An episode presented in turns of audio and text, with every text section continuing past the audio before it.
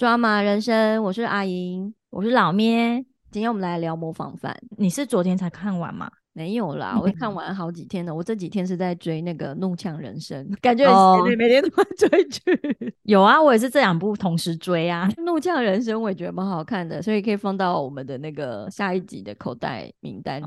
然后那个模仿犯，其实我本来有一点抗拒要看，为什么？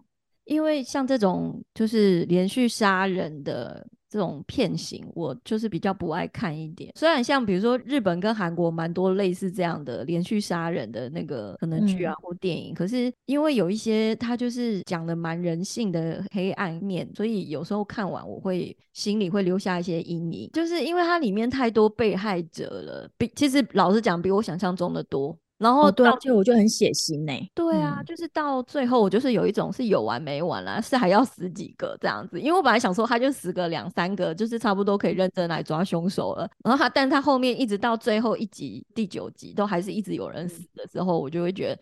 哎，到底是有完没完啊？可以不要了吗？这样对啊，可是因为它的那个它的年代设定是以前啊，以前科技比较没有那么进步，所以它很难抓，因为监视器也不够多，又没有 DNA 可以检查。那时候应该也还没有智慧型手机嘛。哎，现在有智慧型手机，可能有时候可以看看有没有谁录到啊什么的，或是定位啊之类的。对对对啊，所以就是可能是因为这样的话，那个办案的那个进度就比较慢一点。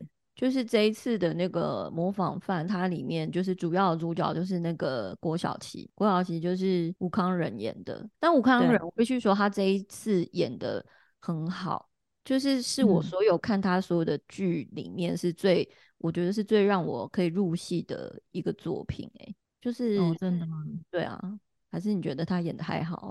那你觉得他会入围？哎，应该是会入围啦，最佳男主角应该会吧。我没有觉得他演的还好啊，只是说我可能看他其他的还看的不够多啦。他很多哎，他演超多的哎。哦哦，那个啦，对他有印象，印象很深刻，就是那个啊，之前那个华灯初上啊，宝宝。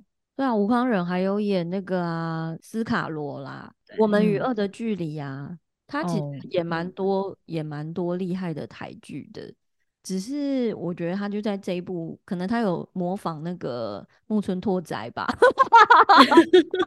就是他又把检察官，我觉得角色有入木三分。好啦，我开玩笑，但我心目中的检察官不二人选只有木村拓哉，所以我每次觉得你就是看他帅啊，他不管演什么，你都会说他演的最好啊。没有，你看他 hero 哦。木村拓哉 检察官就是典范，他就是一个 demo。然后我每次我看那个这一部模仿犯里面，吴康仁他很喜欢有一个镜头，就是有点侧四十五度角的那种，对，转过来超多这种镜头。然后我就会说，他这一幕一定是想要学木村拓哉。每个人都有自己好看的侧脸呢，这一卡也太多了吧？就是超多他特写耶。哦啊，他这里面的主角啊，他来办案的啊，对啊，还有一个另外一个是主角啊，那个记者小鹿陆妍真吗？对啊，他也是里面的那个主角之一，戏份也是蛮重的。他戏份很多，但是我没有看得很懂。没有啊，就是他他就是雅婷啊，我就觉得他的眼神跟他的肢体动作就很不像记者，因为我觉得记者好像要更凌厉。他的眼神有一种小鹿斑比的眼神，就是不够敏捷，而且他就是一直追在那个郭晓琪旁边说：“郭晓琪，雅婷，现在怎么样了？”而且他为什么都可以随便上他的车啊？就是可以随便上他的车，然后就我跟你们去，我想说你是警察吗？为什么可以一起这样啊？他这样子就有点靠关系跑到他车上啊？对啊，还是在那个九零年代，就是在那个年代的记者跟警察的关系是很。很密切的，所以是可以随时想上车就可以上车的。就是我就觉得他就是周常常围在他旁边问说那个办案的进度，我会觉得很奇怪，是真的可以这样子吗？就是他他应该也要找一些资料，就是主动找到一些资料，然后来来可能跟他讲啊，而不是每次都郭晓琪现在怎么样了？有什么我可以做的，跟我讲没有关系呀，可以寻其他的管道来知道这些这些蛛丝马迹啊，可以跟我讲啊，就是强迫他跟他 说。因为我觉得像那个时候的新闻媒体啊，就是还可能是处在一个还很乱的时代吧。因为比如说像我们之前去考那个转学考，就是不是也有念到那个新闻学还是什么的。就是有讲那种新闻媒体的乱象，有的时候好像比如说像侦查不不公开，或者是有的时候新闻已经好像他报道的方式已经像是在公开谁是犯人了。我觉得他的那个媒体，在这部剧里面的媒体好像就是有点像那样，就是他好像记者已经快要跟警察不分了。现在到底是谁在办案，或者是为什么我要告诉记者那么多，或是为什么是记者先到？这样就是好像处于一种很混乱的状态，有点像他的消息是怎么来的？对啊，然后还有那个凶手的袋子直接寄到新闻台，然后就直接播，然后在想说那些新闻台是真的全部播哎。就是感觉，对啊，完全没有剪接，也没有马赛克，然后就直播，哎，好扯哦。对啊，而且超长的，他就是让那个凶手讲的话就直接播出来。我就想说，这样可以这样子吗？这样不是变成会那个青少年去模仿？然后而且他没有马赛克，在媒体上公开的方式，其实蛮多电影里面也都会有类似这样的方式，因为他可能用这样。用媒体去曝光的方式，然后去影响一些可能他心里本来就很脆弱的人，然后好像开始崇拜他这样子，然后想要学他。所以一开始我们会，因为我也没有看过那个。日本的原原著就是那个推理小说，所以我不晓得在原本的模仿犯他指的是什么。然后我前面刚开始，其实我第一集我就猜猜到真正的凶手了，我真的觉得我很强哎。就是说你猜凶手是谁的时候，我其实后我已经看到后面，我已经知道了，但是我也没有跟你说。对啊，我就是不想爆雷，而且我还说你告诉我，就是到第几集的时候凶手就会出现，因为我有听说。凶手好像不会很久就会露出狐狸尾巴，还是就会现身。你就跟我说好像要到第七集，我想说哈，第七集这么后面哦。然后到第四集的时候，就是有第一个凶手出现了。我想说你还骗我，明明在第四集就有了。我应该不是骗你，应该是我纯粹记错了，是我那边没发现呐，或是我那个第四集根本就没发现。有时候我没有看那么细啊，因为你你还看得出说什么戴面具的人发型不同啊什么的。对我真的觉得我好棒哦！就是我除了跟你，我也有跟另外一群朋友，就是他们也有在追这一部，而且他们很早就追完了，一直狂推这一部。哎，反正我就看了第一集之后，我就也是跟他讲说，我觉得那个凶手就是那个主播。他说为什么？我说因为发型，那个录影带里面那个戴面具、戴着赖清德面具的那个凶手，他的发型就是那样子啊！我就觉得就是他，原来是因为发型哦。对，一个是发型，然后还有一个是说。我觉得，因为他的他的演法其实就是很感觉很伪善呐，讲话都很温温的，然后就觉得有点恶心。可是他都变身了，你还听得出很伪善呢？没有，我是说主播他在主播台的时候，或者是在新闻台的时候，他跟别人讲话都是一副很和气，然后客客气气的那种嘴脸。可是我就觉得这个人好假，很伪善。可能是因为在真实的社会里面，我看太多这种人。你也是身边有不少笑面虎，所以你现在对这种人你特别的警惕。因为我看的时候没有什么感觉。有，我就觉得这种人，我就觉得似曾相识，而且我还跟我就是有跟子说，我觉得应该就是他吧，而且我觉得他的动机就是他太想要有独家新闻，然后他很想要做到那个主播台这样子，所以他就是要自己去创造那个新闻爆点，然后那个子听了还一脸就是不屑冷笑，就真的我没有骗人，他就是说他冷笑，怎么可能？这个剧情设定这样很烂哎，那后来呢？后来呢？后来他真的最后他。默默去旁边画圈圈嘛？对，看到最后一集的时候，我就说：“ C，，哎，我在第一集我已经猜出剧情的走向了，你还说我什么不可能，很扯。”但是他就是这样，哎。然后他就，那你们以后应该要打赌的。你们看，我记得你，我觉得你们看每一出戏好像都有猜来猜去呀什么的。你下次要记得打赌啦。对啊，因为像之前好像 First Love 还是什么的，我们也会对啊来说，哎，他是不是就是失忆啊，还是什么鬼的？这一次我就第一集就猜中，然后最后就是安静。看到第四集的时候，就看到。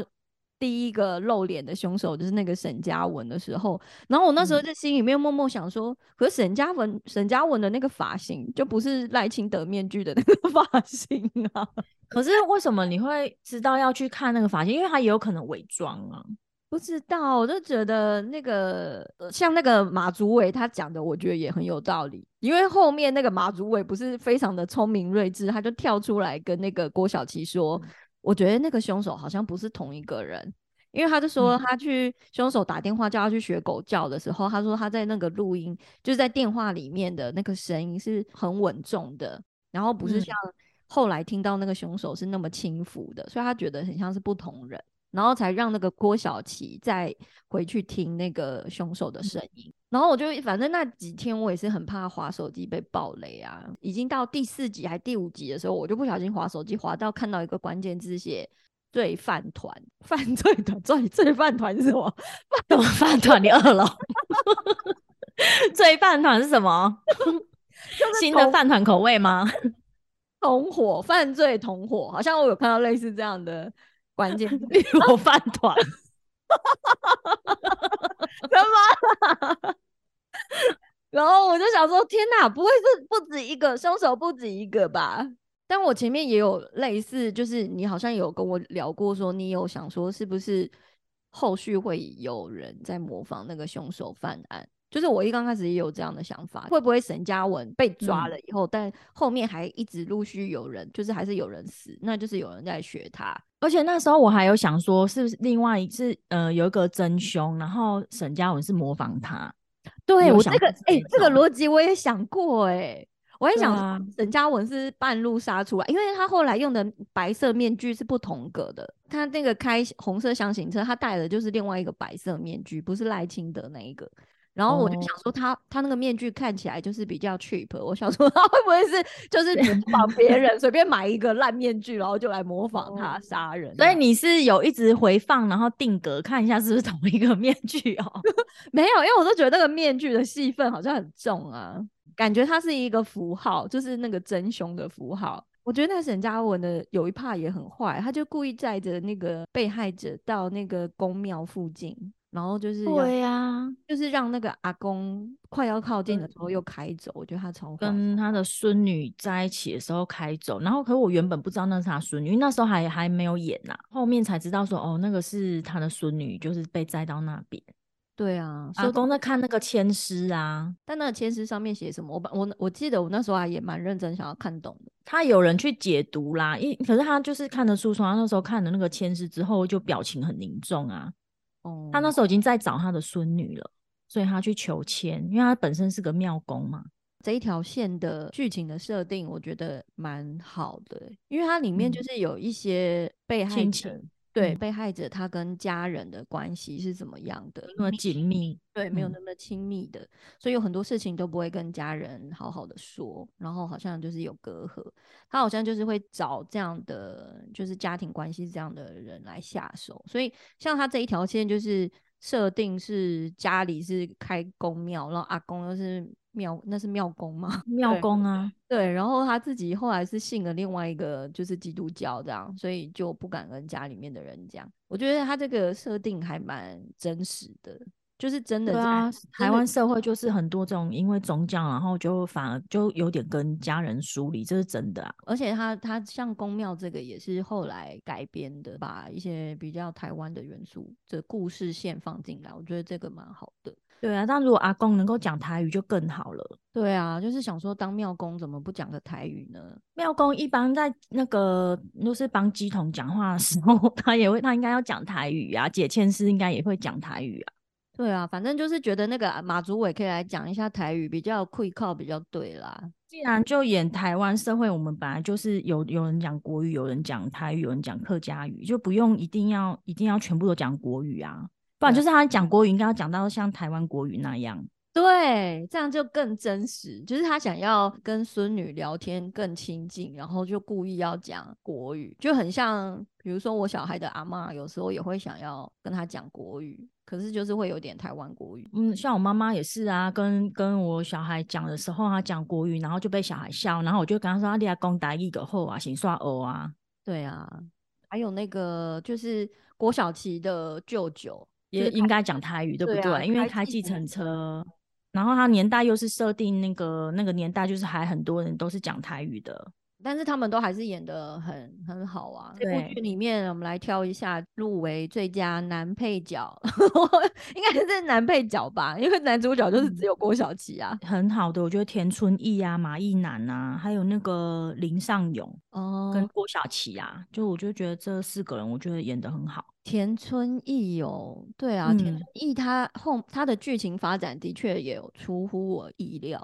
本来真的也以为他是坏人，但没想到他其实不是，对啊，他后来为什么要自杀？也是一样用笔自杀、欸，哎啊以后要小心笔哦。好可怕哦！而且这个剧播出没多久，我就真的看到有一个新闻，好像就是在监狱，就是真的有个犯人在会面的时候，真的也是拿笔耶，就是做一样的动作，我觉得好可怕。可是他后来为什么要自杀？因为我那时候一直觉得说，他不是知道凶手还在外面吗？他知道那个那个陈和平是一直威胁他，然后还知道他爸爸就是有被威胁嘛，我觉得他那时候应该就是已经自我放弃了吧，他可能觉得很痛太。痛苦了。从他前面在阻止他们杀人，然后好不容易救起来，又被他们再杀死。我觉得那些人真的超变态，就在他面前故意这样杀。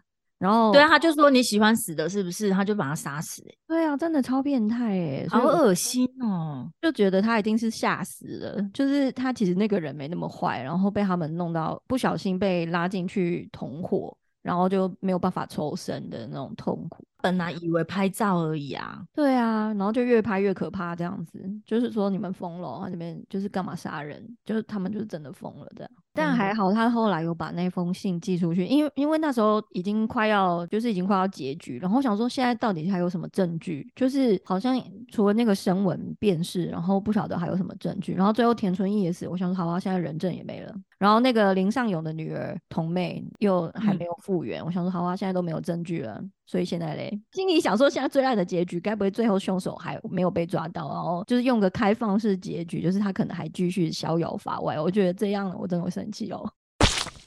对啊，因为他田初一死了，他他写的信也没有用了、欸，就是没有办法去证明啊，那是不是他对啊？还好那个后来郭小七还蛮聪明的啦，就是有用那一招，最后那个去激怒他嘛。就是保外送医的时候，我想说，哎，为什么还可以上电视？然后后来我才什么时候是可以哦？就是大家都可以上电视上。对啊，后来才知道哦，原来是就是背后有那个目的。他的老板他长官说，就是让他上去。他最后那一幕在就是直播那个新闻那一 part，我有想到很像那个小丑的最后。你有看小丑这部片吗？小丑我没有看呢、我觉得模仿犯就是嗯因为我真的没看过原著，然后它后面的一些剧情的设定，可能就是刚好我不知道是就是巧合啦，反正就是有一些别的电影的影子嘛。就是出现出现一个假装就是说自己是真凶的那一 part，也有人说是跟日本之前呃某一部电影很像，突然出现另外一个人说他才是凶手，但是他其实就是要逼真正的凶手承认他自己是凶手。其实有发现那个真凶，他很容易被激怒，还有他就是很自大、很自恋，所以他们用这个方法来激怒他。对，哦，刚刚说的那个有其他电影的影子，那一部是第二十二年的告白，我是杀人犯，好长的片名哦。然后真的、欸，对，那这个是也是我朋友，就是狂推这部片的那个朋友，他跟我讲的。他说，虽然有人说是好像剧情有点雷同，但是他觉得还是不一样。反正他就是还是从头到尾都很拥护那个模仿犯 就对了。然后我才知道也好认真哦。对他超认真的，因为他算是蛮挺台剧的，所以他觉得台剧可以拍出这样，就是这样的片型可以拍出这样，他觉得很厉害。不错啊，我觉得这几年那个台剧就是不是只有像之前那种青春恋爱剧那一种，看的很受不了哎、现在是随着年纪越来越大，口味越来越重的意思吗？有可能哦，就比较喜欢喜欢看沉稳一点的啦。或是比较就是真实 real 一点的？对对对，比较不要太梦幻了，太梦幻的，可能真的男女主角都要很帅或很美，我才会想看这样子。里面那个受害者都是女性这一部分，其实我也蛮不爽的。可是因为他就是孬种啊，就是那个姚雅慈说的，他就是挑弱者下手啊，对啊，我女生力气，而且他又在那个夜店里面挑，所以他真的很贱，而且他挑的其实就是真的就是跟他完全没冤没仇这样。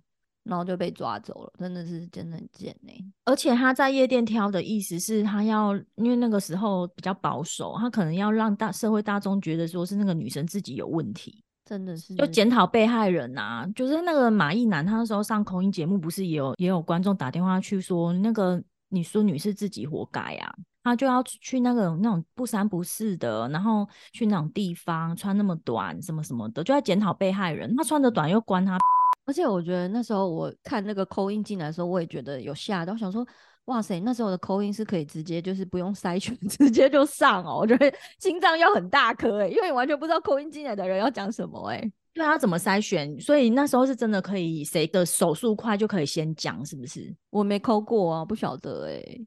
那时候我们还那么小，怎么会扣印进去？有有，那时候有一些小时候有那个电台可以扣印进去点歌啊。哦，对啦，扣不进去啊爱情歌的，对啊打不进去啊。哦，你打过哦、我打过这种电台的口音啊。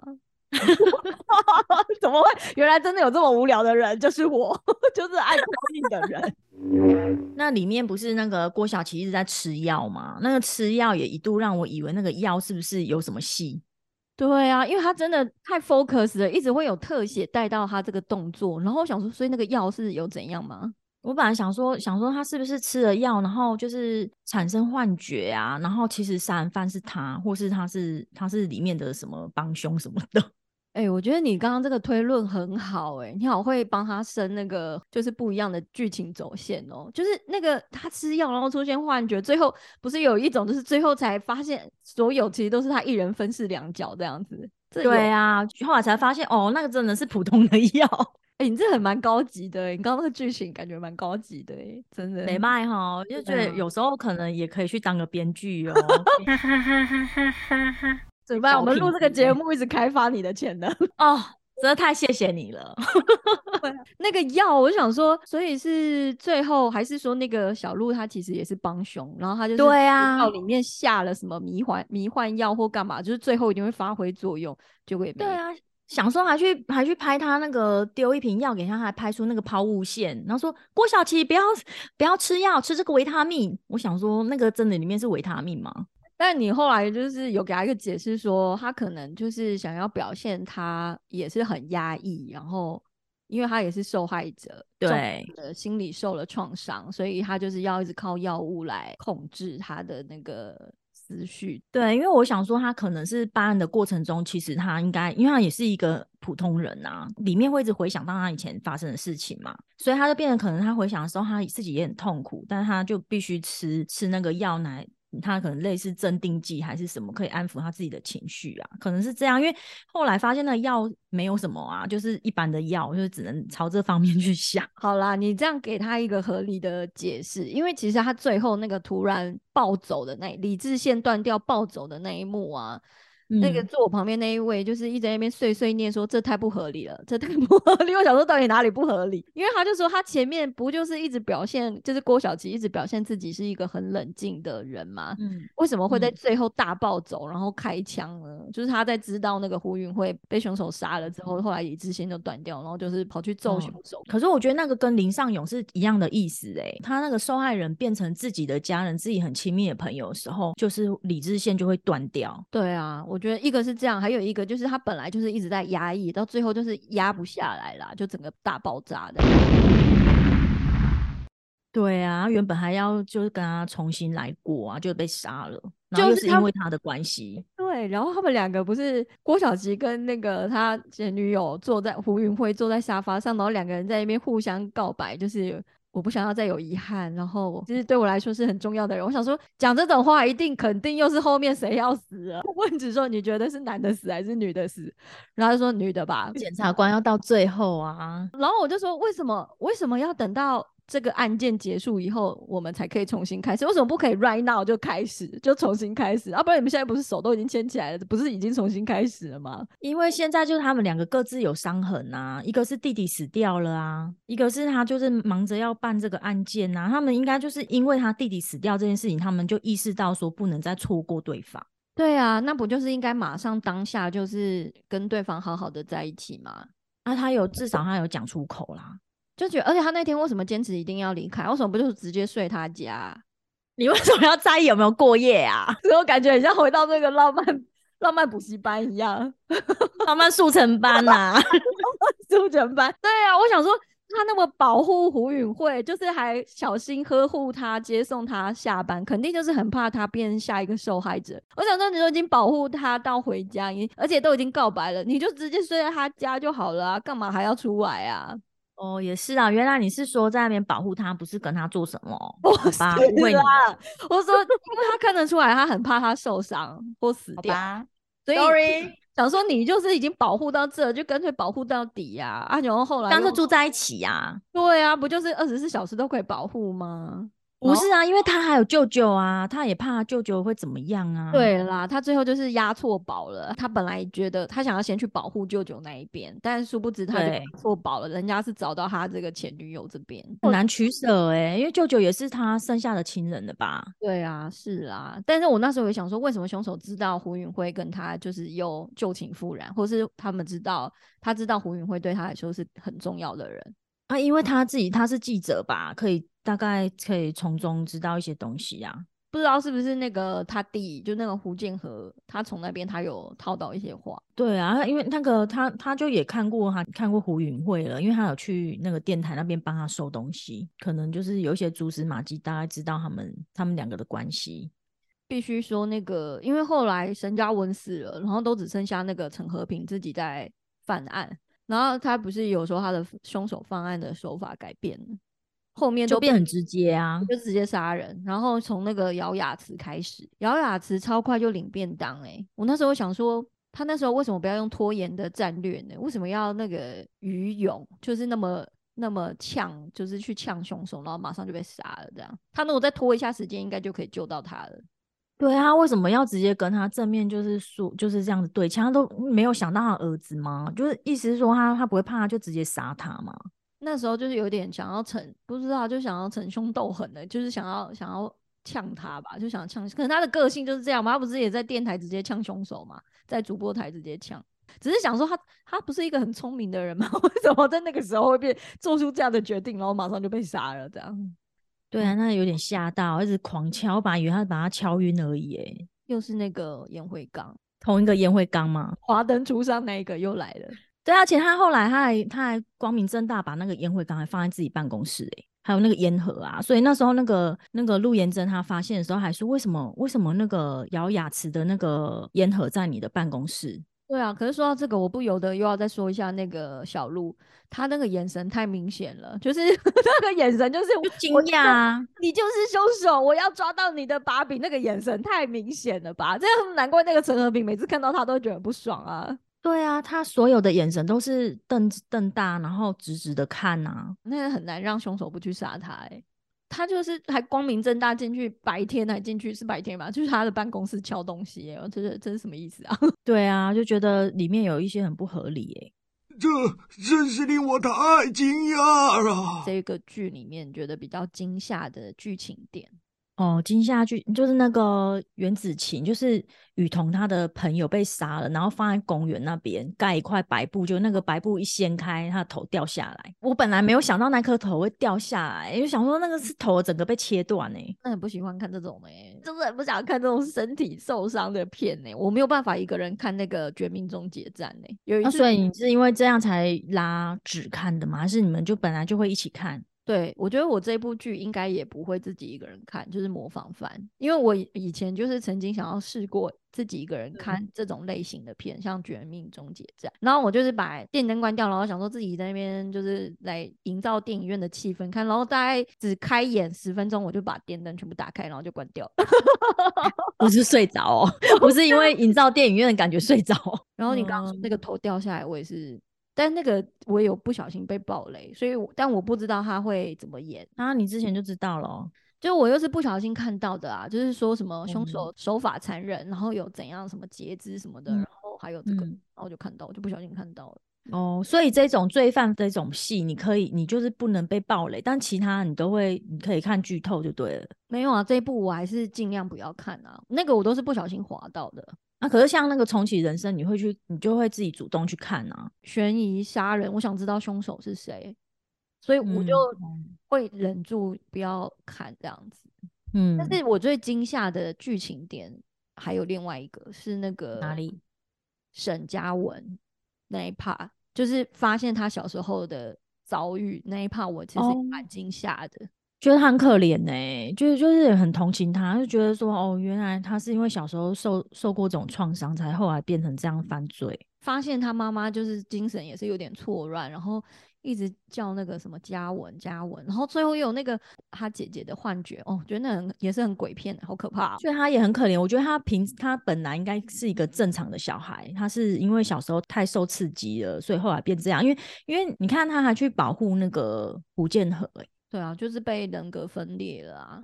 他第一次那个不晓得是不是误杀还是怎样，我不知道为什么那时候陈和平会出现在他家、欸，哦，对啊，我那时候想说，为什么他会知道他杀人，然后还去他家，这么好进去哦？还帮他一起埋尸体，我想说是怎样。看不出为什么哎、那前后好像也没演什么。他就是好像有误导，有点类似误导他说，你透过就是杀这些人，你可以好像把姐姐的那个部分杀死还是什么的，就是有一些给他这样的误导，所以他后面就变成是这样子。哦，就就引诱他帮他杀人了。总之、嗯那一 part 我也是蛮惊吓的。这部片子我觉得蛮好看的啊，因为那时候那时候看到很多人在讨论嘛，就忍不住会想说，哎、为什么会会说这一部就是拍出台剧的新高度？就很多人都说很好看，然后然后里面的那个剧情改编那个日本小说的，所以就我就想说很好奇，想说哎、改还改编成台剧，那会是怎么样？然后看了之后是觉得说他就是有加入一些台湾的元素啊啊，所以会让我们觉得哎、比较生活化。然后它的那个年代就是设定我们大概大概那个新闻媒体比较乱的那个那个年代，所以它有一些可能我们会我会去回想那个时候是什么状况。就是它里面很嗯长，有一句台词就是“你还好吗哦，对，这个我有看到，你还好吗？”？这个这一句我们也有在想说，为什么要一直问你还好吗？他想要他想要堆叠什么？是要堆叠说我们要去关心别人，你还好吗？是这样吗？可是你还好吗？很多都是那个坏人问的耶，都是那个陈和平问的。他问谁啊？他就会问，比如说胡允慧啊，你还好吗？或是问就是问一些受害者家属啊。哦，那就是故意，可能就是故意表现出他的伪善啊。就是说他他明明就知道这些人心里有多痛苦，然后他又刻意去问你还好吗，来接近他们啊，就让人家放下心防，都是他去主动去接近那些受害人的家属啊，然后说服他们上节目之类的。因为人可能被问你还好吗，就是会会比较放下心防，会好像觉得这个人有在关心吧。我想讲的就是，虽然到最后一集，他后面其实我觉得他到那个，就是他可以不用讲那么多对白啊，感觉他好像就是画面继续去演，每个人都回到自己的生活，然后做自己的事情，好像这样就可以结束。可是他用蛮大量的对白，就是让郭晓琪去讲一些话，可能是要让大家有一个比较正向的，回到一个比较正向的态度吧。所以他就可能会讲说，这个世界黑暗不会消失，可是我们能做的就是用更多的温暖跟光去平衡。虽然哦就觉得哎呀，好好说教啊，就哦，对我很不习惯欸，我很不习惯就是在里面直接说教，就觉得那个应该是自己感受吧。对啊，我就觉得有点小小可惜。就是其实那个嗯大家看他们的，就是这个剧情看完，应该就会各自体会了。但是这个结论也还还是说，就是把它讲得很明白啦。我觉得我们看剧其实有时候也不一定要有个什么什么结论，就是就是单纯是欣赏一个剧也不错啊。比如说，如果是爽片的话，就是单纯看完爽片，很享受它的那个里面的一些声光效果。